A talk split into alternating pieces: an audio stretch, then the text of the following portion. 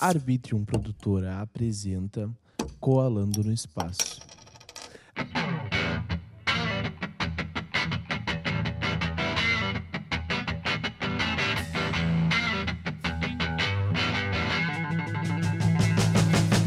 E aí galera, tudo bem com vocês? Eu sou o Will, estamos começando mais um episódio do meu, do teu, do nosso. Na verdade, não é de vocês, é só meu. Coalando no Espaço, um baita de um podcast.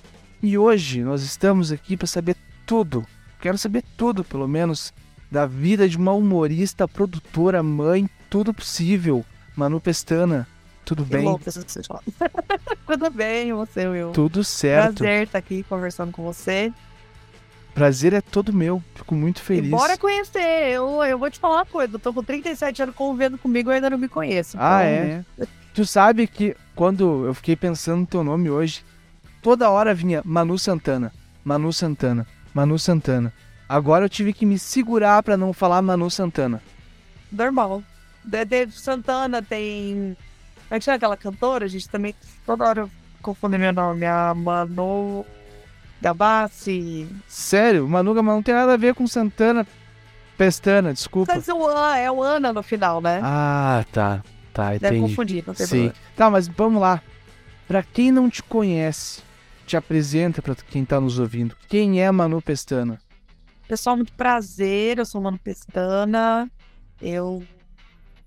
Cara, você já falou um, um, pouco das coisas que eu faço, assim, né? Sou, pra mim, a minha função principal é, ser mãe, ser artista. É, tô aí na comédia há quase três anos.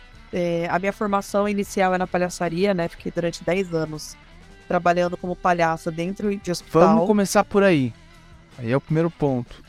Como que é isso? Eu vou te falar. Tu não me conhece também direito, mas eu vou te contar uma história minha. Eu sofri um acidente de carro em 2019 e eu quase me fui daqui. Eu só tô aqui por causa do cara lá de cima. Fiquei 15 dias em coma, fiquei assim, ó, muito mal, nenhum médico me dava sinal de vida. Falaram que se eu ficasse bem, eu ia ficar deitado numa cama, vegetando a vida inteira. Mas estou aqui, estamos aqui, né? E eu quero saber isso, como que é essa questão de ser palhaça de hospital? Como que é? Como é que tu, como é que tu tem que entrar numa sala de hospital com um monte de gente muito mal? Olha, eu vou te falar que quando eu, eu topei fazer esse trabalho, eu não tinha ideia da, das dificuldades e também das alegrias também que é trabalhar dentro do hospital. Porque é isso. A gente entra num ambiente de dor e entrar com uma proposta de de fazer rir, de, né, de levar as pessoas a vivenciarem outras experiências, né, a não ser aquela naquele momento, é, é um desafio. Acho que o primeiro desafio começa na gente, né, no caso, começava em mim, que era é, entrar entrar na brincadeira da palhaça, né, de que qualquer coisa, qualquer motivo, qualquer fala, qualquer objeto é, ele vem para interagir, para brincar, para transportar a pessoa para um outro universo. Que é o universo do palhaço, que é o universo da brincadeira. Então, é, é, era o primeiro era isso, né? Era conseguir me distanciar do que eu estava vendo. Porque eu vi, eu vi vivi coisas muito fortes, assim. Que a todo momento me puxavam para a realidade, me puxavam para me abalar, né? E se você é uma pessoa que vai para o hospital e chora e se abala, você tá mais prejudicando do que ajudando. Então, acho que o primeiro exercício era esse. Era ter um novo olhar sobre o hospital. Então, quando toda vez que eu entrava, eu tentava. É, é como se você entrasse no, no, nesse mundo lúdico, né? No mundo dos sonhos. Então, ali não era um quarto. O que, que ali podia virar? Ali podia virar uma, uma, uma nave. Eu conduzia a nave. Quem estava nas camas eram os passageiros.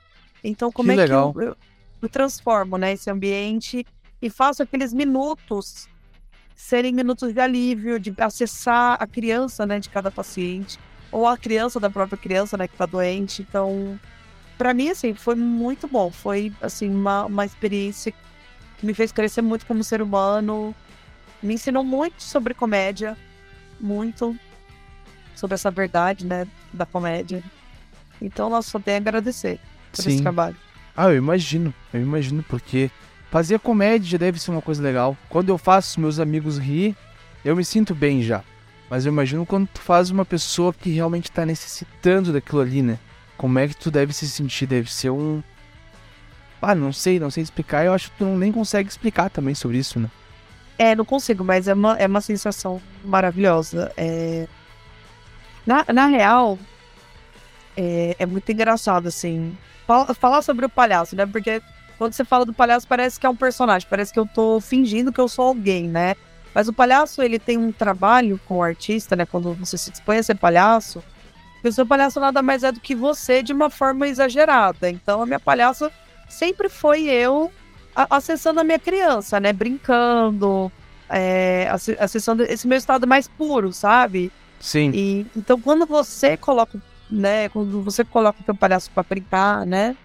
É, é, é, uma, é uma coisa assim de você não você não pensar muito, assim, não conseguir raciocinar muito o que está acontecendo, porque você está tão inteira, tão entregue, vivendo aquilo de uma maneira tão total que você não fica ali, ah, mas e isso? Ah, mas e aquilo? Ai, que legal. Não, é mais muito no campo da sensação, sabe? Você ama alguém e você não consegue explicar, você só consegue sentir. Sim. É muito nesse campo da entrega, sabe? Claro. E depois, quantos anos tu ficou fazendo isso? Tu falou que ficou 10 anos fazendo isso, 10 né? anos. 10 anos fazendo esse trabalho. E depois disso, o que que veio? Então, depois disso, eu comecei a mergulhar mais no teatro, né? É...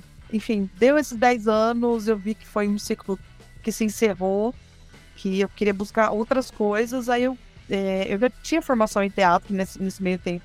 Eu me formei em teatro, e eu comecei a atuar mais no teatro, né? Buscando estar mais no teatro, comecei a fazer publicidade.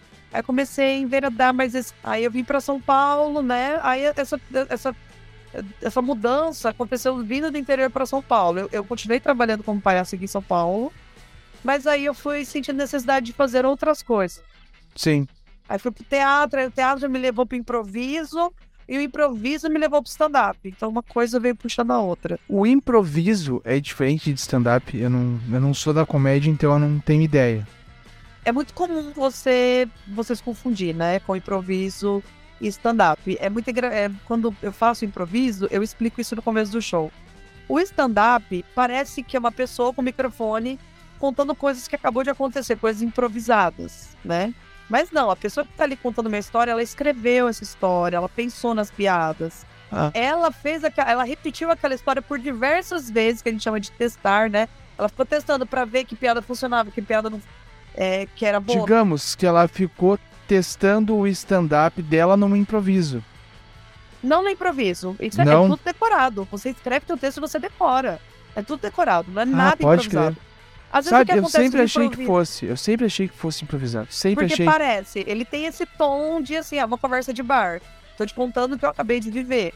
Mas Sim. não, o stand-up você decora, você estuda teu texto, né? Você tem, tem o trabalho todo por trás. Eu vou até te contar uma coisa que eu ficava olhando o pessoal falando, não, porque meu texto, não sei o que, de stand-up, eu ficava pensando, pô, no Brasil não tem comediante verdadeiro, todo mundo faz texto para fazer um improviso. Eu ficava pensando isso. Agora tu realmente tu me tirou esse pensamento sobre. Não, não, é tudo é, é escrito, é tudo escrito. É, mas aí rola o improviso dentro do stand-up, que é quando acontecem as interações com a plateia. Né? Então você interage ali na hora, pergunta, responde, tem um insight ali na hora, mas isso não é o comum do stand-up. O comum do stand-up é esse texto escrito. Como em todo show, né? Tu tem que estar preparado para tudo. Exato, exato. E já o improviso é o contrário. Então você está fazendo uma cena de improviso, as pessoas elas acreditam que aquilo ali foi ensaiado, de tão bem feito, bem executado. Mas na real não, aquilo ali está tá sendo construído na hora, na frente do público. Que legal. E tem muitas piadas que saem do improviso e vão pro, pro stand-up? Eu, já, eu já, já tive alguns insights de improviso na hora, ali na cena, que depois eu levei pro meu show.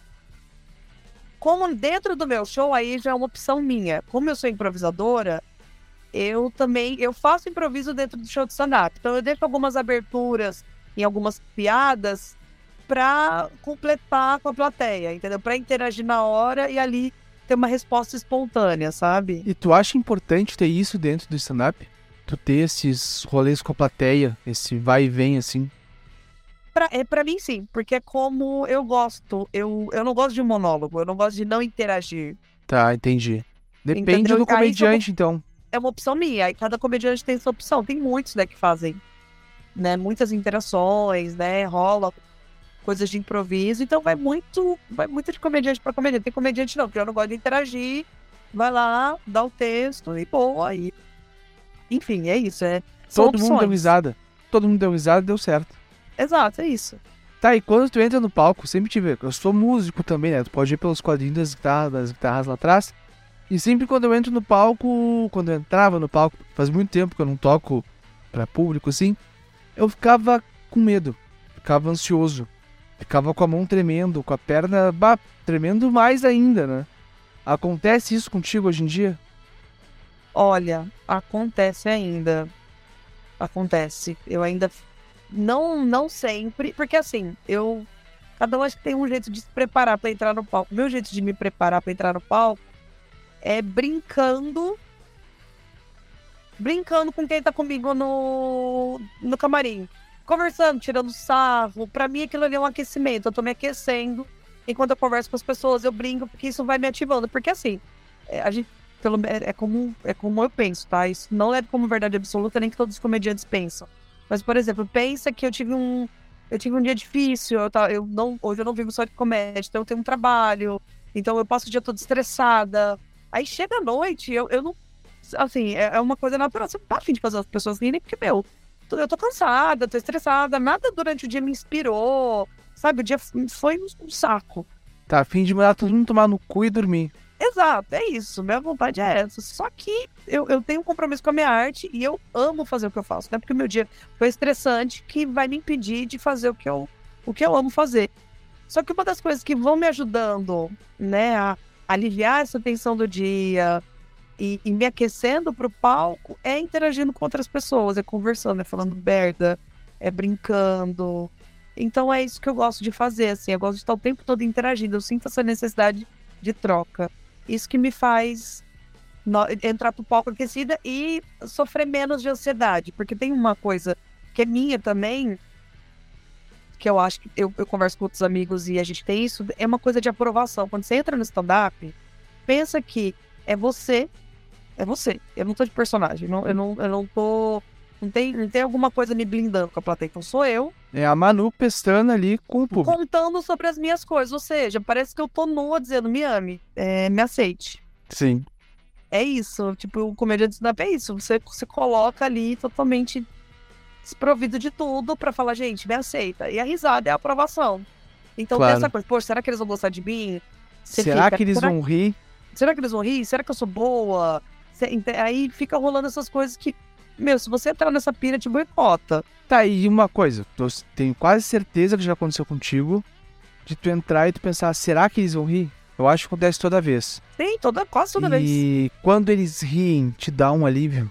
Porra, tipo, aí bah, falo, agora, agora tá tô ganho. bem. Agora tá ganho. Daí... E quando não tem uma risada, do começo ao fim. já aconteceu viu? isso contigo? Poucas vezes, graças a Deus, mas já. E como que é a sensação?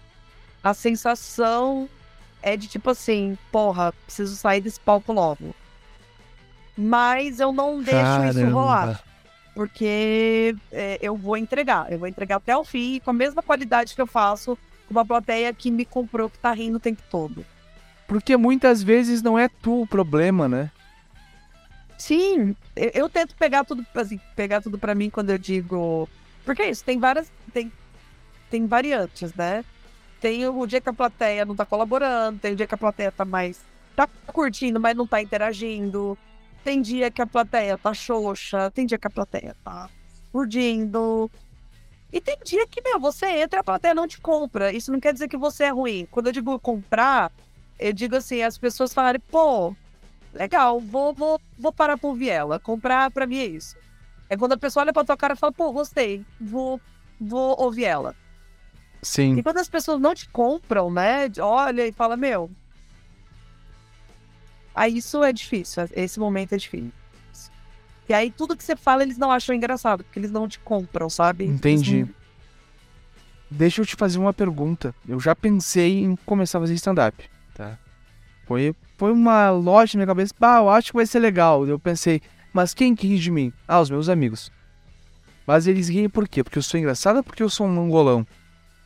Deu, ah, porque eu sou um bundão, né? Eu não, Não faço nada direito. Tudo que eu falo é engraçado, assim, digamos assim. Mas não é um engraçado que eu estou sendo engraçado. É um engraçado de mim. Não, não sei te explicar. Não sei Não, é, explicar. é, é isso que eu tô tentando te falar sobre comprar. Os seus amigos te compram. Por que, que eles te compram? É, às vezes o que você passou não é nem tão engraçado. Só que eles imaginam você fazendo. E isso torna engraçado, que é é a identificação. Ah, entendi. É igual eu falar assim pra você, Will, é. Pensar numa coisa que todo mundo faz. Eu fico. Toda vez que eu fico com fome, eu fico mal-humorado. Aí você fala, pô, eu também. Isso é identificação. Isso faz você ir porque você fala, eu também fico mal-humorado quando, quando eu tô com fome. Então essa identificação faz as pessoas rirem. Então, porque as pessoas te conhecem e sabem que você agiria, tipo Caramba! até fala, pá, ou é engraçado, porque eu sei como é que ele é. A comédia tem muito mais de psicologia do que eu imaginei. Pra caralho, pra caralho, pra caralho. Meu Deus. Tá, e vamos lá. Tu não, tu não faz só comédia também, tu faz outras coisas. Faz. O que que tu faz? Então, hoje eu trabalho de produtora, né? Eu hoje eu tô fixa, né, nos estúdios Flow, trabalhando como produtora. Faço outros trabalhos freelance também, como produtora. Faço propaganda, né, como atriz. Tenho gravado bastante publicidade, graças a Deus. Que legal.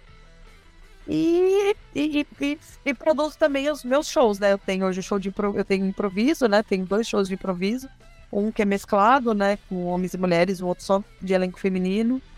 Tá, e qual que é o teu papel como produtora? O que que um produtor faz num podcast, num estúdio de podcast? É, no caso, eu não trabalho no podcast, trabalho nos estúdios Flow. Os estúdios Flow é muito mais do que só um podcast, Sim, né? a galera não São sabe vários- direito disso, né? Tem Ciência Sem Fim, tem Prosa Guiada, tem o Vênus, tem o Flow, tem o Crítica, tem Exato. todos possíveis. Tem um Exato. monte de podcast. E ainda dentro do Flow, assim, hoje o Flow é, é uma empresa, né? Hoje nós temos uma produtora dentro do Flow. Então hoje o Flow é uma produtora de conteúdo. E eu trabalho dentro da produtora de conteúdo, que a gente faz só audiovisual.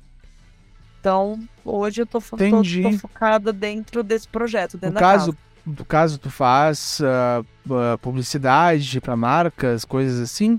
Então, hoje o Flow não tá trabalhando ainda com publicidade, mas a gente trabalha, por exemplo, hoje eu tô em dois projetos no Flow. Um que é pra Seara, que é um videocast pra Seara, né? Que é um programa de culinária pra Seara. E tem um outro programa pra Amazon que a gente vai fazer também, um É original. aquele que tu Então, tava gravando hoje? Exato, que eu tava gravando hoje a Que Seara. legal. Que Que aí legal. eu também trabalho como diretora, eu também faço direção de set. Tá, daí a direção de set é tu como sendo uma diretora, assim, sentada no negocinho com um craquete na mão e falando, vai pra lá, vai pra cá. Exato, exato. É isso. Ah, que legal. E além de tudo isso que tu acabou de falar pra mim, tu é mãe. Toma aí. E como é que tu consegue fazer tudo isso? É, não consigo, eu sempre deixo uma coisa a desejar. Hoje, assim, minha vida fitness e, e minha saúde tá uma bosta. Porque é isso, né? Tô focando em outras coisas, mas eu já corro atrás da minha saúde, tá, gente? Tá tudo bem. Pelo menos minha terapia tá em dia, que eu acho que já é um passo. Isso aí é um grande passo na saúde. É, exato. Ah, mas eu. Ah, enfim, eu acho que eu sou uma pessoa que eu. Graças a Deus, sou muito multitarefa. Tô fazendo várias coisas ao mesmo tempo. Não que eu faça bem, tá? Eu acho até perigoso o que eu faço. Porque sempre alguma coisa eu deixo escapar, infelizmente, porque tô fazendo muita coisa. Mas é isso. Então eu sou mãe e para ela eu encaixo as outras coisas na minha vida. E como é que as tuas filhas veem todo, tudo isso que tu faz? Elas têm noção já? Tipo, meu Deus, minha mãe faz muita coisa. Então eu tenho uma filha só, graças a Deus. Quero ter mais, mas por enquanto tá bom uma só. Eu tenho uma filha e tenho três cachorros. Então tá, sou Não, mãe de então é, não é só mãe de um, né? Tem mãe Eu de de- quatro. Então, a minha filha hoje, ela não, não tem. Ela me vê, já me viu, né? Eu, eu, eu fiz. Eu fiz um programa no SBT, que eu tava no ar até esses dias. Aliás, acho que ainda tá no ar. E ela já me viu, né? Em publicidade, ela já me viu fazendo algumas coisas, já foi no meu trabalho algumas vezes. Então, é a minha filha autista. Então, ela não tem uma percepção é, muito nítida, né? Mas ela sempre me vê nos lugares. Então, A ela cada coisa que tu tá me falando, tu tá botando mais um pontinho. Que eu tô pensando, nossa, como tu é foda. Realmente. Porque isso, querendo ou não, porque eu, minha, uma ex-professora minha de português, ela tem um filho autista. E eu vejo ela falando sobre o filho autista dela e é muito complicado. Tipo, complicado que eu digo em questão de como ele age com a sociedade, tu entendeu? E eu fico pensando como que, como que tu vai fazer tudo isso que tu me falou, mais ter um filho autista e cuidar dele, né? Isso deve ser muito complicado. É, a minha, minha rotina é bem puxada. Hoje, assim, ela, ela, a gente é guarda compartilhada, eu e o pai dela, né? Então hoje eu tenho um pouco mais de liberdade, assim, de poder trabalhar. Mas na semana que ela tá comigo é uma pauleira. É, é tentando realmente equilibrar os pratinhos. É, é, é assim, o, eu não gosto de, de colocar, me colocar num, num pedestal. Poxa, sou mãe de autista, como se, se isso me fizesse ter uma vida mais pesada que as outras mães. Eu acho assim que é, eu tento minim, é, minimizar um pouco, entendendo que a dificuldade que a minha filha tem e o que eu sofro com ela, uma mãe sofre da mesma forma, porque mãe é mãe, só que o filho tendo uma outra dificuldade, tendo enfim, às vezes é um filho doente, é um filho que fica muito doente, é um filho que tem problema na escola, tem. Enfim, tem várias coisas, né? Cada criança tem sua peculiaridade. Então, eu tento. Eu tento não focar no autismo e principalmente não focar. Quando eu digo focar, assim, é quando a tua vida parece que vira um peso, porque aquilo ali é um fardo. Eu não carrego o autismo como um fardo, eu carrego como uma dificuldade que a minha filha tem e que passinho por passinho, ela vai superando. Isso para mim é motivo de muita alegria. Toda vez que, que ela fala uma palavra, que ela escreve o próprio nome, que são coisas que para crianças que não são autistas, né? É, é muito muito comum para mim, poxa, é tipo, cara, eu ganho, eu ganho na loteria toda vez. São alegrias diferentes em ser mãe. Exato, exato. Mas eu tento não me colocar num pedestal porque eu acho que é isso. Toda mãe passa dificuldade é difícil para todo mundo, botar um filho no mundo, educar e, enfim. Eu concordo contigo. Sustentar, enfim, é tudo, é tudo muito difícil. Concordo eu acho contigo. que a única coisa minha que eu tenho, a minha filha tem uma dificuldade diferente de, de outros filhos, de outras crianças. Sim. Isso me faz ter uma vida que é que é que com certeza é eu falo que é, um, é, é, é mais difícil, mas é para mim, enfim. Também não quero me comparar, enfim. Acho que é ruim ficar se comparando. Exatamente. Enfim, é, é, difícil, mas eu acho que eu teria outras dificuldades se a Maia não fosse autista. Se ela, enfim, Com certeza. Ela, ela teria outra dificuldade e eu estaria sofrendo do mesmo jeito. Com certeza. Mas o sofrimento muitas vezes acaba se encerrando quando tu vê o sorriso dela. Total, muito, muito, muito. Né? Tu vê que tudo que tu tá fazendo vale a pena, porque tu Verdade. tá conseguindo fazer uma criança ficar no mundo, ficar bem no mundo, e isso é incrível. É isso, é porque assim, quando eu olho pro autismo, eu olho pro copo meio vazio. Mas quando é isso, quando eu, eu olho como ela é, ela é espontânea, ela é alegre, ela é carinhosa, e eu fico olhando aquele copo como meio cheio. É isso, eu tento. É, é isso. Tudo, tudo, tudo para mim é uma, é uma vitória. Olho o lado bom, tento trazer. A, a Maia é muito bem humorada. Então a gente tem uma relação assim de rir muito. Até quando ela pronta, eu acabo rindo, porque ela, é, ela é engraçada aprontando, então não dá pra ser muito brava com Olha, ela. se ela for parecida contigo, dá pra ver que ela é bem energética também. Ela é muito, ela é muito. Mais do que eu, aliás. E olha que eu tenho uma energia do caramba. Mas ela, meu Deus, ela é muito. Ela é... Mas olha só, eu tô vendo que tu tá cansado do teu dia, que deve ter sido bem puxado hoje. Hoje foi. E eu já vou indo pra nossa reta final, porque eu não quero ficar te tomando muito tempo aqui. Te agradeço demais por ter tirado esse tempo para conversar comigo, demais mesmo. Imagina. De coração, fico muito feliz. E eu quero saber o que, que te espera para esse ano de 2023. Olha, esse ano de 2023 tenho planos, tenho planos, muitos planos. Tenho, eu quero tirar do, né, do papel, já estou tirando. Um, eu, eu, durante a pandemia, eu fiz lives, né, entrevistando comediantes. Então é um desdobramento desse projeto. Eu quero voltar esse ano porque eu quero voltar para frente das câmeras, né? Tô fazendo muita produção, mas eu quero estar na frente das câmeras. Então tô voltando com um projeto de audiovisual, né, para mim, né? Eu estou na frente entrevistando. Que foi uma coisa que, meu, me deu muita bagagem. Aprendi muito também. Eu, eu sinto que eu, eu tenho essa eu tenho essa facilidade né, de conversar, de desenrolar, de comunicar. Coisa boa. Eu quero muito, assim, continuar crescendo no stand-up, quero solo, quero rodar, fazer muito show esse ano ainda né? Eu quero muito ir pro audiovisual. Assim, eu, eu, eu falo assim que eu quero experimentar tudo que a comédia puder me proporcionar. Filme, série, ter um programa, fazer show, especial Netflix. eu quero, eu sonho tudo. Eu sonho realmente em, em fazer tudo. Então esse ano quero continuar cada vez dando mais passos em direção à consolidação da carreira, né? As pessoas me conhecerem, aumentar a rede social, ter público e cada vez mais conseguir viver da minha arte. É isso. Produção, eu sei que para mim é, é um tempo. Eu tô aprendendo com esse tempo, mas eu sou comediante. Viver de arte é difícil. É muito, sabe muito bem. É muito difícil e a gente tem que se doar ao máximo, como tu Exato. falou. Então fica o dia inteiro fazendo outras coisas para de noite tu viver a tua arte. Eu a mesma coisa. Eu fico o dia inteiro fazendo outras coisas para de noite conseguir viver da minha arte, que é meu podcast, né? Então a gente tem que se desdobrar de milhares de formas possíveis para conseguir ver a nossa nosso filhinho, que é a nossa arte, subindo degrauzinho por degrauzinho, que é uma coisa muito demorada. Exatamente. E as tuas redes sociais, pra quem quiser te seguir, te acompanhar. Por favor, arroba amanopestana.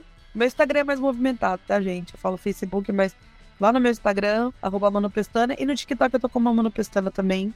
Posto menos, eu preciso postar mais. Eu, eu tô me puxando a orelha pra esse ano ser melhor em rede social. Olha aí, coisa boa. E pra tu que tá nos ouvindo, as redes sociais dela vão estar tudo embaixo da cara dela ou em cima. Eu nunca sei onde eu vou colocar. E se cuidem, as minhas redes sociais também vão estar aqui. Eu sempre me perco na hora de fechar o episódio. Mas, gente, um beijo pra vocês. Até uma próxima. Se cuidem e tchau.